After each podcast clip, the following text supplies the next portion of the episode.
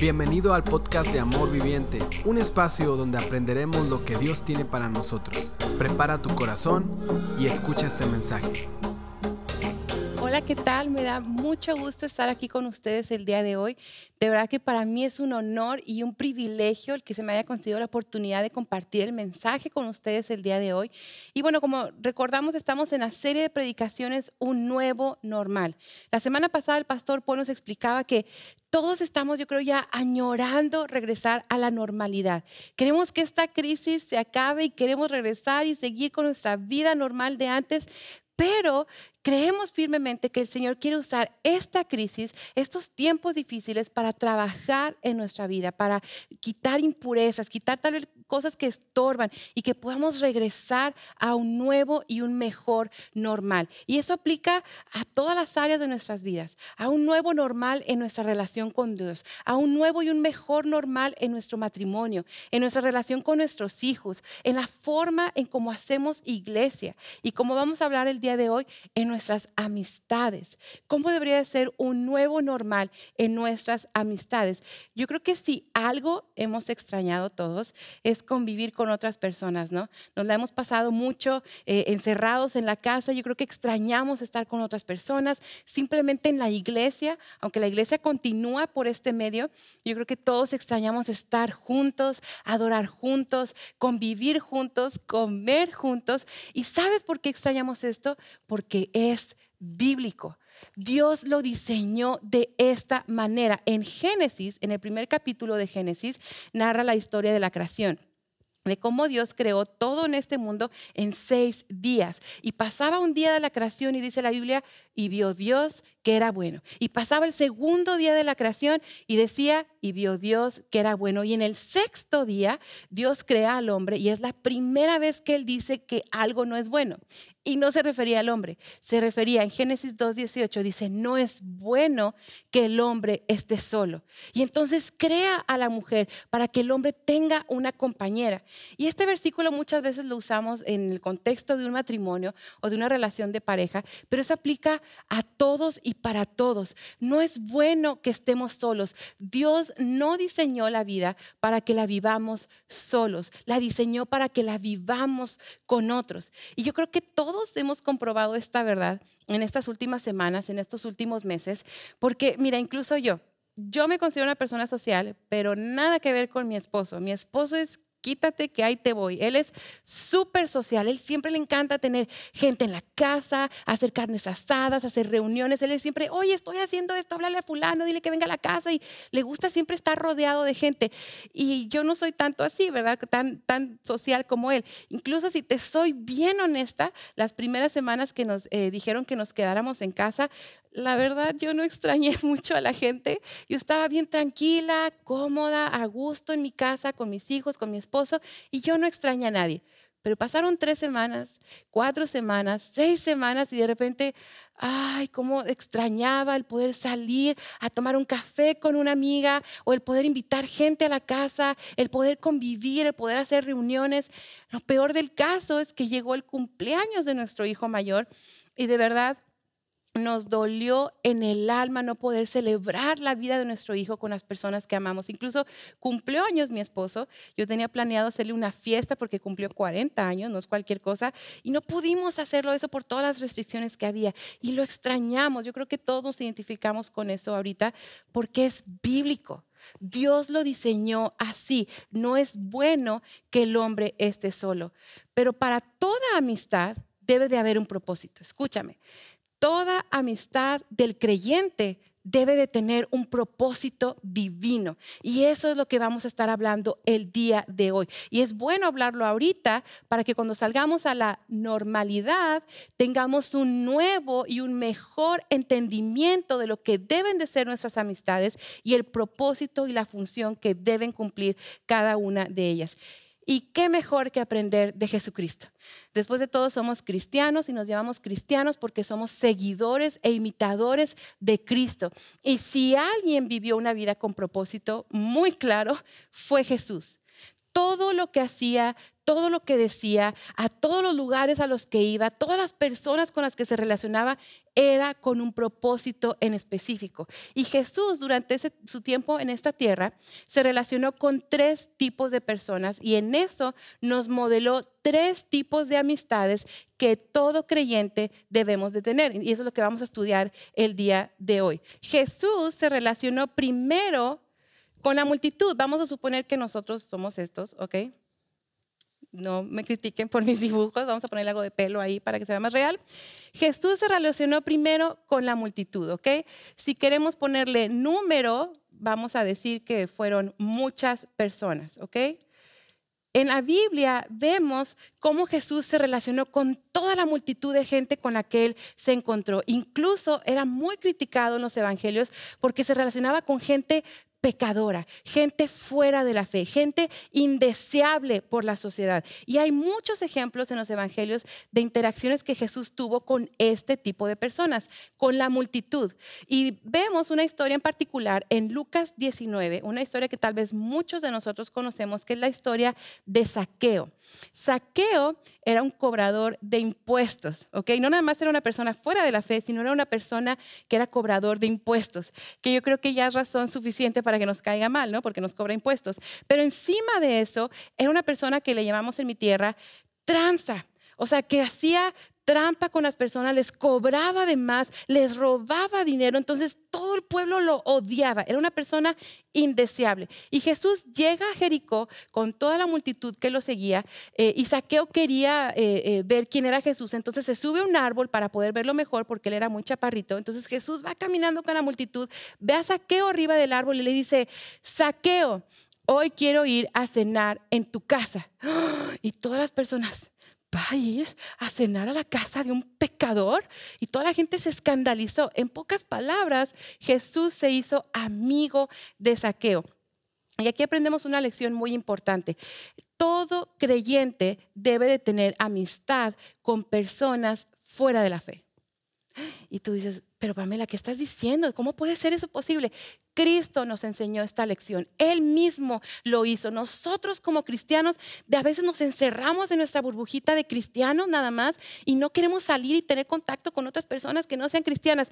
Pero ¿cómo vamos a compartirle de Cristo a alguien que no lo conoce si nosotros no conocemos a nadie que no conozca de Cristo? ¿Cómo vamos a alcanzar al perdido si no conoces a ningún perdido? Si yo te preguntara ahorita, ¿cuántas personas te relacionas tú regularmente que no conocen de Dios, que tú estás siendo ejemplo, que tú estás sembrando en ellos, que tú estás siendo luz y testimonio? ¿Podrías enumerarme algunas? ¿O todas tus amistades, todos tus contactos siempre son cristianos? La cosa aquí, la clave es que Jesús se relacionó con Saqueo, Jesús se relacionó con la multitud con un propósito. Y él mismo lo dice en sus palabras, en Lucas 19:10 dice, porque el Hijo del Hombre, estas son palabras de Jesús, refiriéndose a sí mismo como el Hijo del Hombre, vino a buscar y a salvar lo que se había perdido. El propósito número uno para nosotros relacionarnos con la multitud es para compartir del amor de Dios. Y debemos de tener muy presente este propósito para relacionarnos con esas personas, porque así como hay gente que no le gusta mucho o no se siente muy cómoda relacionándose con gente fuera de la fe, hay muchas personas que se sienten demasiado cómodas relacionándose con personas fuera de la fe. Y son, sí, claro, no, yo quiero, vamos a los bares, vamos a las fiestas, hay que compartir del amor de Dios.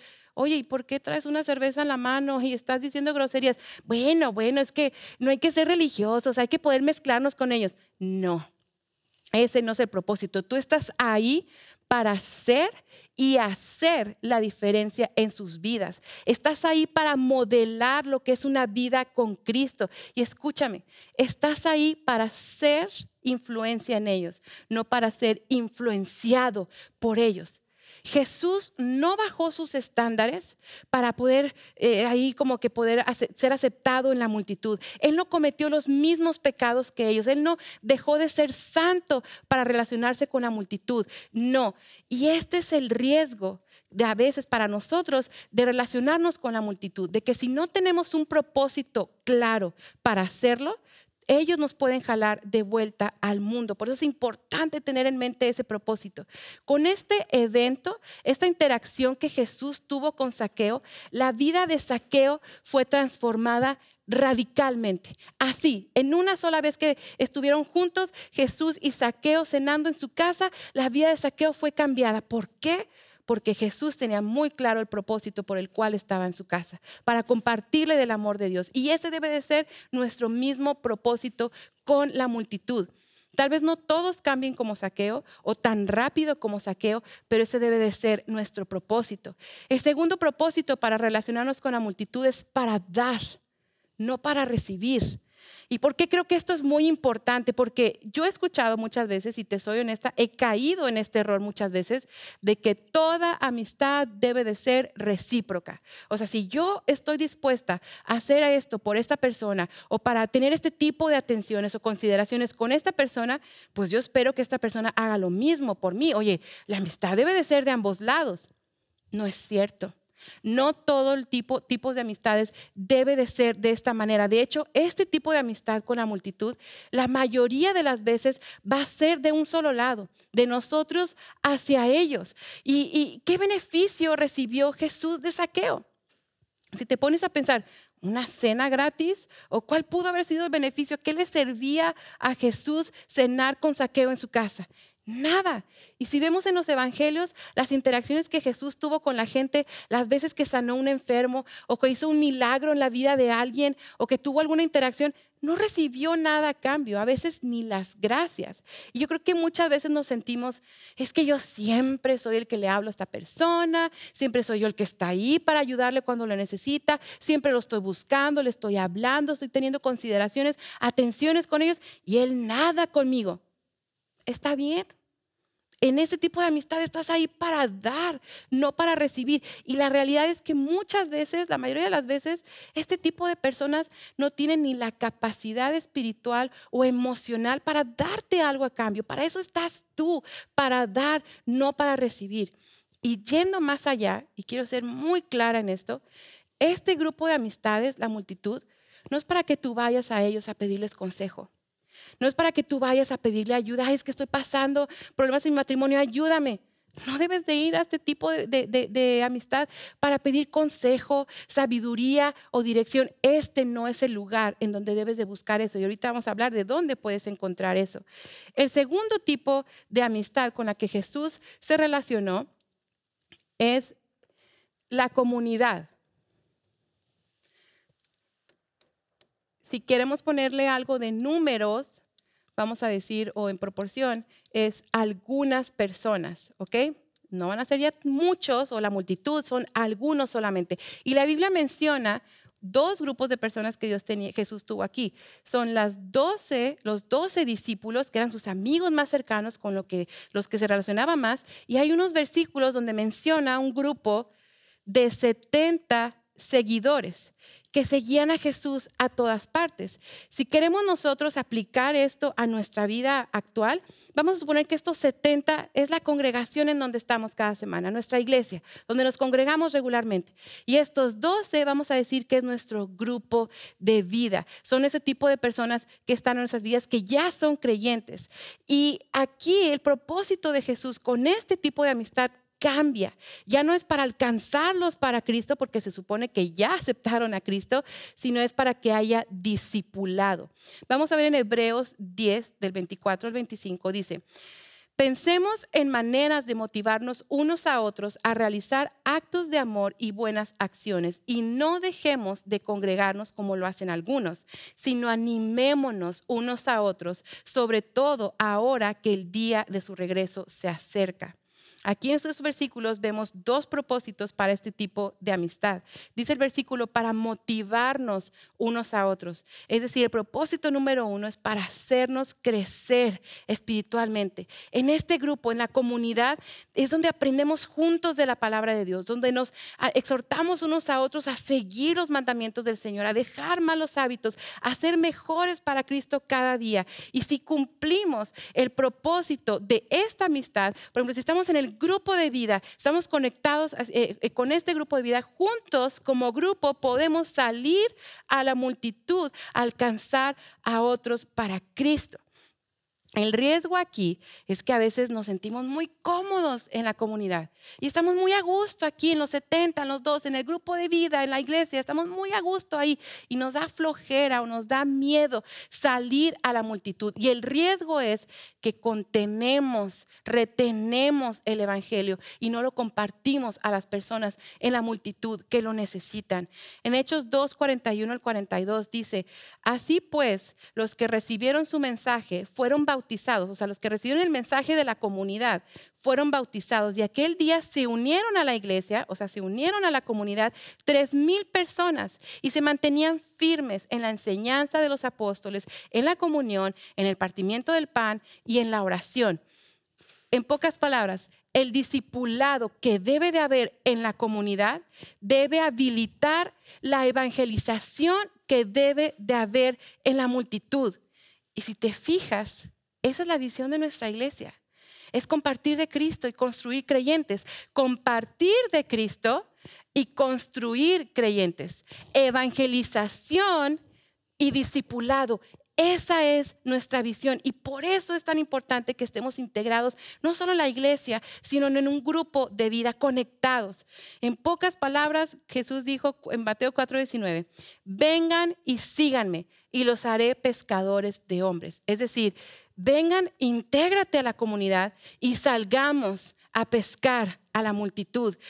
No tenemos que escoger una amistad o la otra, debemos de tener ambas, pero con un propósito bien claro y bien definido para cada uno de ellos. Así que si tú no te has integrado a un grupo de vida, escríbelo ahorita en los comentarios, dile estoy interesado, yo estoy buscando un grupo de vida, hay opciones en línea y hay opciones físicas, presenciales, cuando regresemos a reunirnos nuevamente, escríbelo en los comentarios y te vamos a ayudar a conectarte a un grupo de vida. El segundo propósito para ese tipo de amistad en la comunidad es para animarnos unos a otros. Y esto es bien importante porque te decía, en la multitud no vas a ir a buscar ayuda.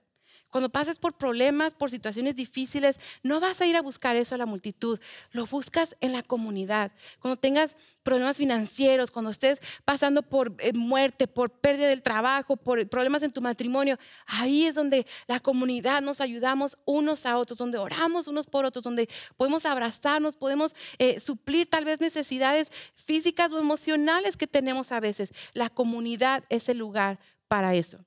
El tercer grupo de personas con las que se relacionó Jesús fue el núcleo, ¿ok?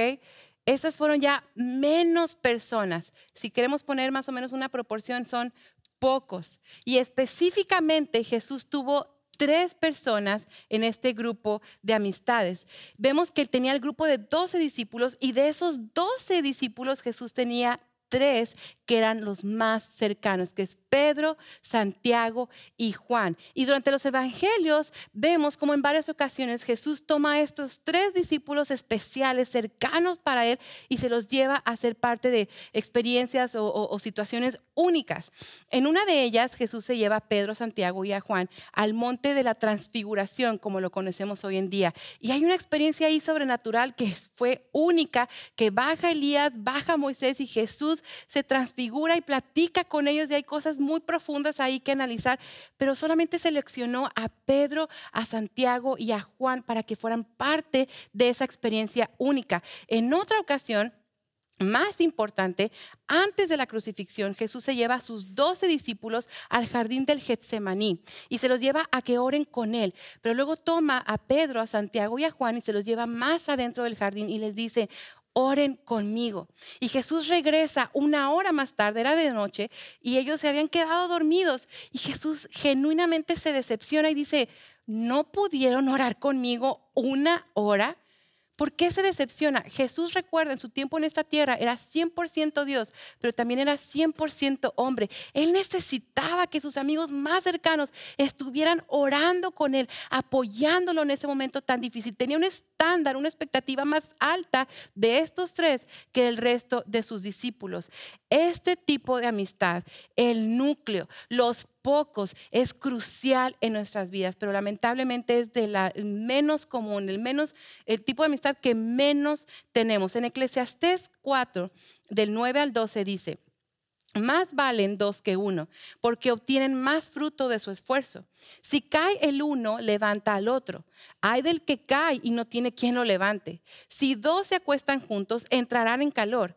Uno solo, ¿cómo va a calentarse? Uno puede ser vencido, pero dos pueden resistir. La cuerda de tres hilos no se rompe fácilmente. Y en estos versículos está hablando de una relación cercana como el núcleo. Y podemos ver tres cosas, tres propósitos que cumple la amistad en el núcleo. La número uno es para producir fruto. Dice aquí, reciben más eh, eh, fruto de su esfuerzo. Ese tipo de amistades nos va a ayudar a ser mejores, a cumplir el propósito de Dios en nuestras vidas, ayudarnos a ser todo lo que Dios nos ha llamado a hacer. Que estas personas conozcan nuestras habilidades, nuestros dones, lo que Dios nos ha llamado a hacer y que esté constantemente animándonos y diciendo, hey, recuerda lo que Dios te ha llamado, vamos, yo te ayudo, vamos a ver cómo podemos hacer que tú cumplas lo que Dios te ha llamado a hacer. Produce más fruto, que nos motiva a regresar a la multitud y alcanzar a otros para Cristo, pero teniendo nuestro núcleo, nuestra ancla ahí en ese tipo de amistades. El propósito que vemos en estos versículos es para levantarnos cuando caemos. Y es que tenemos que ser honestos, todos caemos, todos cometemos errores, todos a veces batallamos y caemos, no nada más, ay, batallo con tentación, caemos y necesitamos a alguien que llegue, nos vea a los ojos y nos diga, tú puedes levantarte. No dejes que el enemigo te venza. Esto no es lo que tú eres. Tú eres mejor que esto. Confía en lo que Dios te ha llamado a hacer y levántate. Este tipo de personas son las que están ahí para ayudarnos a levantarnos. Pero lo triste es que a veces nadie se da cuenta que caemos. Porque no hay nadie lo suficientemente cerca de nosotros como para darse cuenta que caímos. O no tenemos esa transparencia y ese compromiso con alguien de decir, oye, ¿sabes qué? Caí, la regué. Esto con lo que estaba batallando, caí. Y no tenemos esa relación con nadie. Nadie se entera que caemos. Nadie nos ayuda a levantarnos. Y el tercer propósito es protección. Y hay algo muy interesante en las guerras de antes, de antes de que hubiera bombas y misiles y aviones y toda la tecnología que hay ahora, las guerras se peleaban uno a uno, soldado a soldado, peleando con espada, peleando con puño cerrado, con lo que hubiera eh, a la mano. Y había ocasiones en que un grupo de soldados se podía ver rodeado de soldados enemigos. Y estaba este grupo pequeño y lo que hacían es que se juntaban espalda con espalda, para poder pelear hacia afuera, asegurándose que no iba a venir el enemigo atrás de ellos en un punto ciego, porque ahí estaba su compañero literalmente cubriéndole las espaldas, estaban cubriendo las espaldas uno a otros. Y espiritualmente hablando, eso es lo que debemos de tener. Compañeros que puedan estar espalda con espalda con nosotros, cubriéndonos las espaldas, peleando hacia afuera, asegurándonos de que no nos llegue el enemigo por un punto ciego. Y estoy hablando de rendición de cuentas de que haya tanta transparencia entre estas personas, entre esta amistad, que digas, estas son mis luchas, yo batallo con pensamientos impuros, batallo a veces tal vez con pornografía, estas son mis tentaciones, que seamos tan honestos con ellos que ellos puedan decir, oye, Pamela, yo sé que batallas con tu lengua y el otro día te vi que estabas diciendo esos comentarios, estás aflojándole ahí, ten cuidado, que no te vaya a agarrar el enemigo por ahí, que te ayuden a evitar caer, que te protejan las espaldas. Eh, también es protección de nuestras demás amistades, porque si ves aquí, los círculos se entrelazan en esta parte, si te fijas. ¿Por qué? Porque hay personas o va a haber personas en la comunidad que no estén en la fe. Como dice la Biblia, va a haber lobos disfrazados de ovejas. Simplemente Judas era parte de los doce, de los discípulos de Jesús y lo traicionó. Va a haber amistades así en la comunidad y necesitamos un núcleo que nos diga, oye, pues esa persona con la que te estás juntando, pues no es muy congruente con lo que dice, con lo que hace y te protegen de eso. Dice Proverbios 27, 17, el hierro se afila con el hierro y el hombre en el trato con el hombre. Este tipo de amistades nos moldean, nos afilan, terminan nada más de quitar lo que deben de quitar, pero la clave es que dice hierro con hierro, hombre con hombre. Es decir, es uno con el otro. Porque cuando te describo ese tipo de amistades, es mi, mi, instinto también. Ay, qué padre tener alguien así, que esté orando por mí, que esté cuidándome, que esté protegiéndome. ¿Tú lo haces por otro? ¿Con esos amigos lo haces tú? De que te tomes el tiempo, no nada más que esperes que alguien venga a pedirte ayuda, no. Que te tomes el tiempo de preguntarle, oye, ¿cómo estás en esta área? O dime, ¿cuáles son tus luchas? ¿Cuáles son tus batallas? ¿En qué te está hablando el Señor? Y que estés cuestionando y orando por esas personas. Debemos también de hacerlo, de dar nuestra vida por otros. Ahora, si este tipo de amistad es tan importante, ¿por qué no es más común? Porque es difícil. Se requiere transparencia, se requiere vulnerabilidad, se requiere compromiso mutuo con Dios primero, pero compromiso uno con el otro. Y eso no se da naturalmente, eso se tiene que buscar. Tenemos que ser intencionales e invertir el tiempo intencionalmente para desarrollar este tipo de amistades. Y si te soy 100% honesta, te voy a abrir mi corazón. Yo no tengo ese tipo de amistades. Soy bien honesta. Este mensaje me lo predico primero a mí misma y Dios me habló de esto. Tengo amistades cercanas que admiro, aprecio mucho, pero yo no he permitido que se acerquen tanto a mí como para que puedan llegar y decirme, Pamela, cuidado con esto. Yo no he abierto mi corazón con ellas como para decirles, estos son los pecados con los que batallo, esto es la forma que el enemigo me ataca. Yo no tengo esto. Y el Señor me está hablando a mí misma de que debemos de tener ese tipo de amistades. Cuando hablo de eso, digo, ah, yo quiero esto, lo tengo que buscar. Y hay tres cosas que nos impiden a veces tener ese tipo de relación. La primera es falta de tiempo. Porque admitamos, no tenemos trabajos, tenemos niños, tal vez esa persona vive una hora y media lejos de tu casa, yo no sé, ¿verdad? Hay mil cosas que nos pueden ocupar, pero déjame decirte, si estás demasiado ocupado para tener ese tipo de amistades, entonces estás demasiado ocupado. Necesitas hacer de esto una prioridad. La segunda cosa es orgullo. Decir, ay, yo soy cristiano desde hace 30 años. Ay, esas ondas de que tengas amigos, esas son ondas de, esas son ondas nuevas de los pastores jóvenes de ahora que, que, quieren inventar esas cosas. Yo no necesito eso. O tengo yo 20 años de ser cristiano. Todas las personas que conozco son 3, 2 años de ser cristianos. ¿Qué me pueden enseñar a mí que yo no sepa? Es orgullo de decir, yo no necesito a alguien. Si quieres ver una estadística o un estudio que, que hubo aquí en Estados Unidos muy alarmante, seis de cada diez, solamente seis de cada diez mujeres tienen ese tipo de amistad. Y se me hace mucho, supongo que yo soy de las cuatro. Pero solamente uno de cada diez hombres tienen ese tipo de amistad que se marca por transparencia y por compromiso. Y esto dice mucho. Hombres, escúchame. Tal vez la razón por la que tú no tengas ese tipo de amistad es por orgullo. Tu, ego de, de hombre, de decir, ay, qué vergüenza, qué oso. Seguramente le voy a hablar yo a mi amigo, ay amigo, necesito que ores para, por, por mí. Eso es de mujeres, eso no, hombre, es de hombres. Yo, es que vamos a andar ahí hablando de sentimentalismos y es orgullo de que tú no necesitas a alguien, que no quieres buscar a alguien. Entonces tengamos cuidado con esto. Y lo último que impide, eh, o lo que pienso que impide este tipo de relación es el miedo. El miedo a ser vulnerable, a ser tan transparente, al que alguien nos vea como realmente somos y pensamos, es que si supieran, si supieran lo que a veces pasa por mi cabeza, o si supieran las cosas con lo que batallo, o cómo soy en realidad, la gente no me amaría. Bueno, déjame decirte algo, si no conocen eso de ti, entonces no te aman realmente, porque no puedes ser realmente amado si no eres realmente conocido primero. Y, tal vez nos escondemos en la comunidad y es fácil, es fácil ahí pasar desapercibidos porque decimos, no, aquí nada más proyecto cierta imagen y no tengo que conectarme con alguien. Nos escondemos en la comunidad porque nos da miedo que sepan cómo realmente somos. Y yo estoy aquí. A mí me da miedo. Me da miedo eh, eh, que, qué va a decir la gente. La gente me ve aquí y dice, ay, Pamela bien paró, que bien espiritual. Si supieran mis luchas, Oye, es que soy esposa de pastor, trabajo en la iglesia. ¿Qué van a decir de mí si les confieso esto con lo que estoy batallando? Nos da miedo o nos da miedo ¿Qué, ¿Qué tal si divulgan lo que les digo? Que vayan y le digan a otros, me traicionen la confianza o ya te han traicionado y por eso tienes miedo. Pero eso nada más es el enemigo que te está tratando de engañar, de distraer, de sembrar temor, sembrar orgullo para evitarte tener este tipo de relaciones. Son estrategias del enemigo. Y te digo, nos, nos, escondemos aquí en los 70. Voy a la, a la iglesia, me congrego, conozco gente, pero no conozco gente.